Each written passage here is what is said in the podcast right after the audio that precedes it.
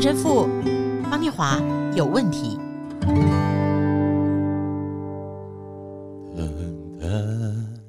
大家好，欢迎收听今天的陈晨富方念华有问题。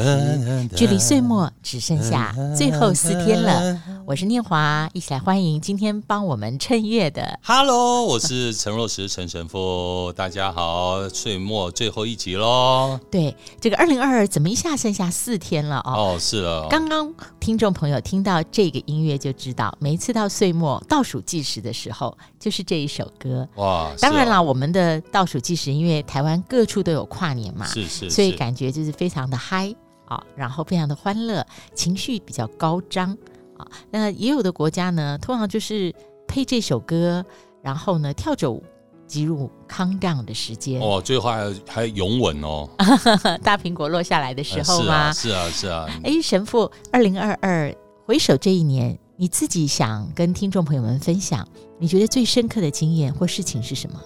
我二零二二在最后这一段时间，在十一月左右，啊、嗯呃，在隐修院给修女们带了十天，天主教称为闭境哦，大闭境，修女一年一次的大闭禁十天，哦，可能有点像基督教会的退省啊，是叫我们天主教后来也用退省这一个名字，连续吗？连续十天，连续十天，所以这十天跟修女们相处，也更多的了解修女们跟我们彼此之间。这样子的一种连结，他们是隐修院这样的生活，让我可以跟他们更加的有互动，让我自己也非常感动啊！所以我觉得这是给我一个一生中蛮大的一次经验啊！跟很多人讲过闭禁，但是第一次跟隐修院的修女们，而且讲十天的这样子的大闭禁。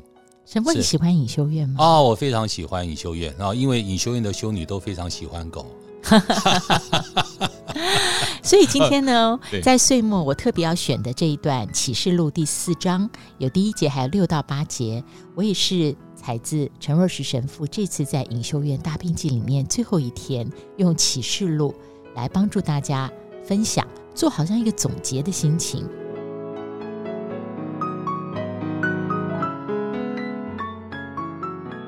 此后，我观看，见天上有门开了，我初次听见。好像吹号的声音对我说：“你上到这里来，我要将以后必成的事指示你。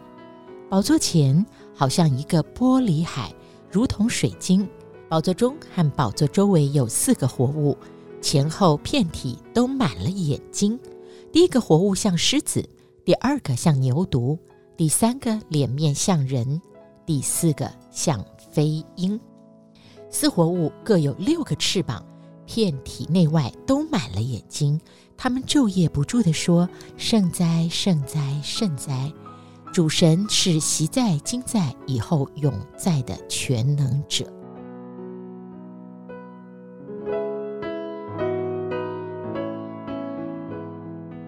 啊，神父，这是一篇充满画面的启示录，哦，非常有画面哇！假如电影或 Steven Spielberg。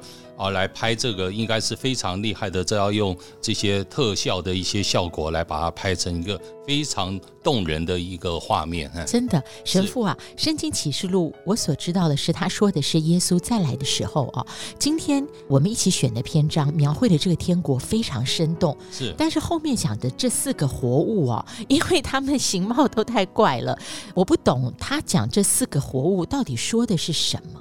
诶，这四个活物在我们基本上来讲就是四部福音啊，对的，我们四部福音的四个代表。假如你们大家到欧洲去哦，可以看到很多圣堂的四个角落啊，或者是圣堂上面顶端有四个同样的，就是狮子、牛、人和老鹰四个这样子象征放在圣堂顶端。巴黎圣母大圣殿都是这样子，这是四部福音，四部福音。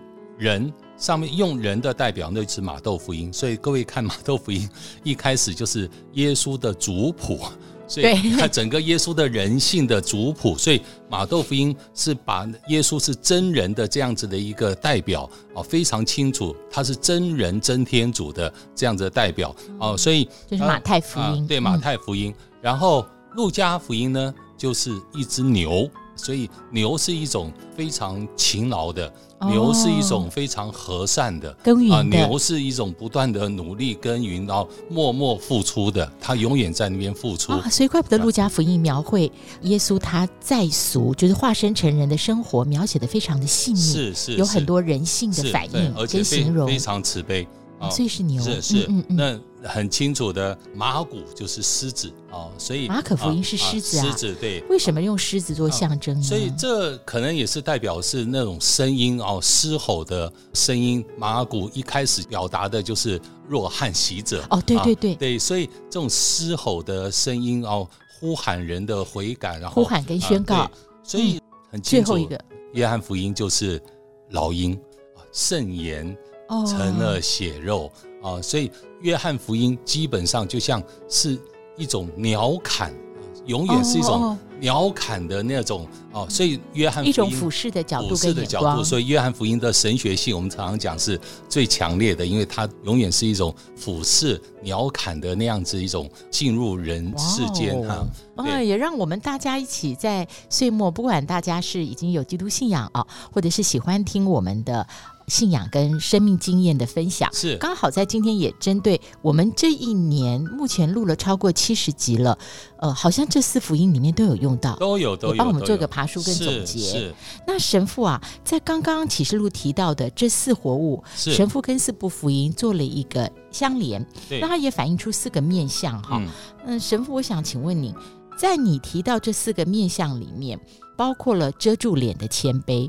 还有呢，这个活物里面呢是脚牢牢踩到这个地啊，脚踩这个地的不洁。然后呢，震动翅膀，呃，神父曾经在正道里面讲过，这代表一个行动。行动对。还有，你看那个里面一直写布满了眼睛，布满了眼睛，所以神父说布满了眼睛是不断的注视。注视对。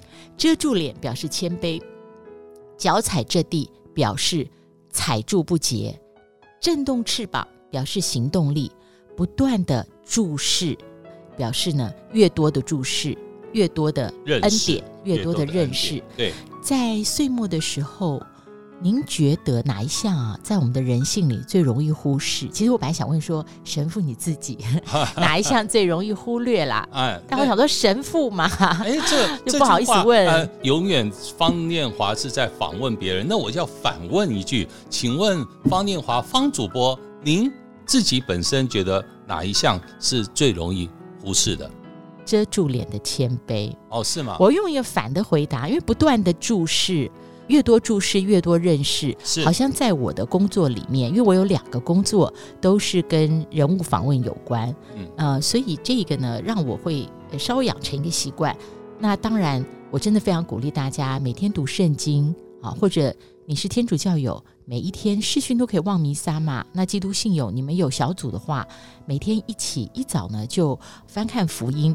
那我觉得这都是不断的注视跟认识。是是，呃，感谢主有养成习惯。对，那震动翅膀的行动，有的时候行动力不够，自我偷懒。但是以我的工作来说，因为都是争分夺秒的，所以现在自己回顾一下。嗯，好像也养成有时候行动力甚至有点太快的，哦，是那个缺点，是没有配合到别人，见缝插针，还 顺便损一下。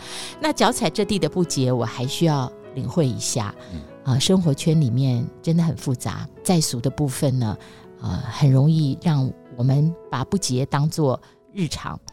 可是遮住脸的圈杯最不够啦，因为你不会觉得要遮住脸，所以我看到这几个字，我也想神父。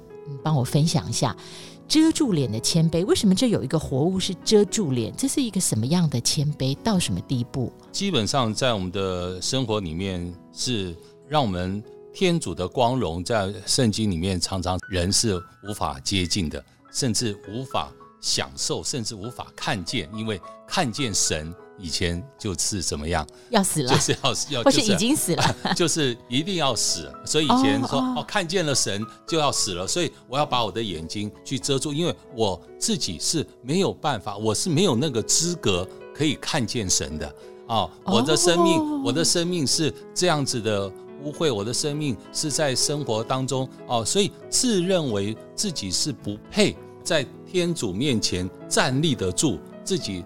在天主在神的面前可以看见神的面容，所以神灵在我们是不能看见的，所以遮住自己的脸，遮住自己的眼睛。懂了，懂了，懂了。所以这就是在我们的生活里面的那个生命的哦，这种谦卑。有时候我们更需要的，呃我自己很喜欢看的就是他讲的那个玻璃海。哦，这哦，坐前面一片那个玻璃海，那玻璃海就是又像镜子，它可以透视整个我们的，是这个意思，我们的整个的生命。然后是因为你想想看，那玻璃海，对呀，海通常是深不见底嘛，是是是，所以它的透视，对，它的照射是可以让我们的通体全部都一无保留的会呈现出来，完全彰显我们这个人所有的人的生命和所有这世界的所有的生命的。完全的面貌，完全的样貌，谁也不要。海是没有边际，谁也不要去哦欺骗谁，谁也不要去遮掩谁。哦，所以它不只是玻璃海是这样子的一个意义，但同时这个玻璃海形容如同水晶，是。同时这个玻璃海也是在反映神的荣耀。哇，你去想想看，同时间一个玻璃海可以把人所有的一切透视，但是同时间也。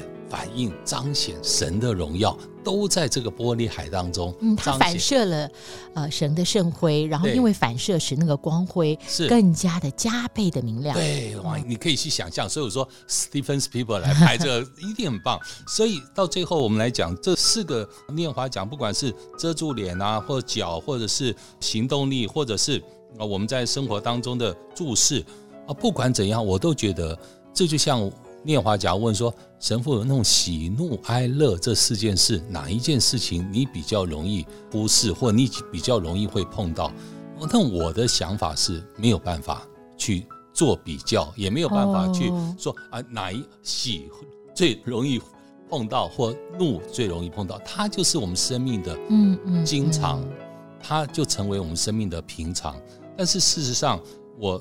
更愿意讲的就是，我们要不断的在生命里面，就像刚刚念华分享的，我们不要在生命里面不断的自我自大，而不去看我们自己生命的这玻璃海已经照射出来的我们的所有的缺陷和所有的软弱和所有的不足，而我们更要去依靠的是这玻璃海反射出来的那神的光辉。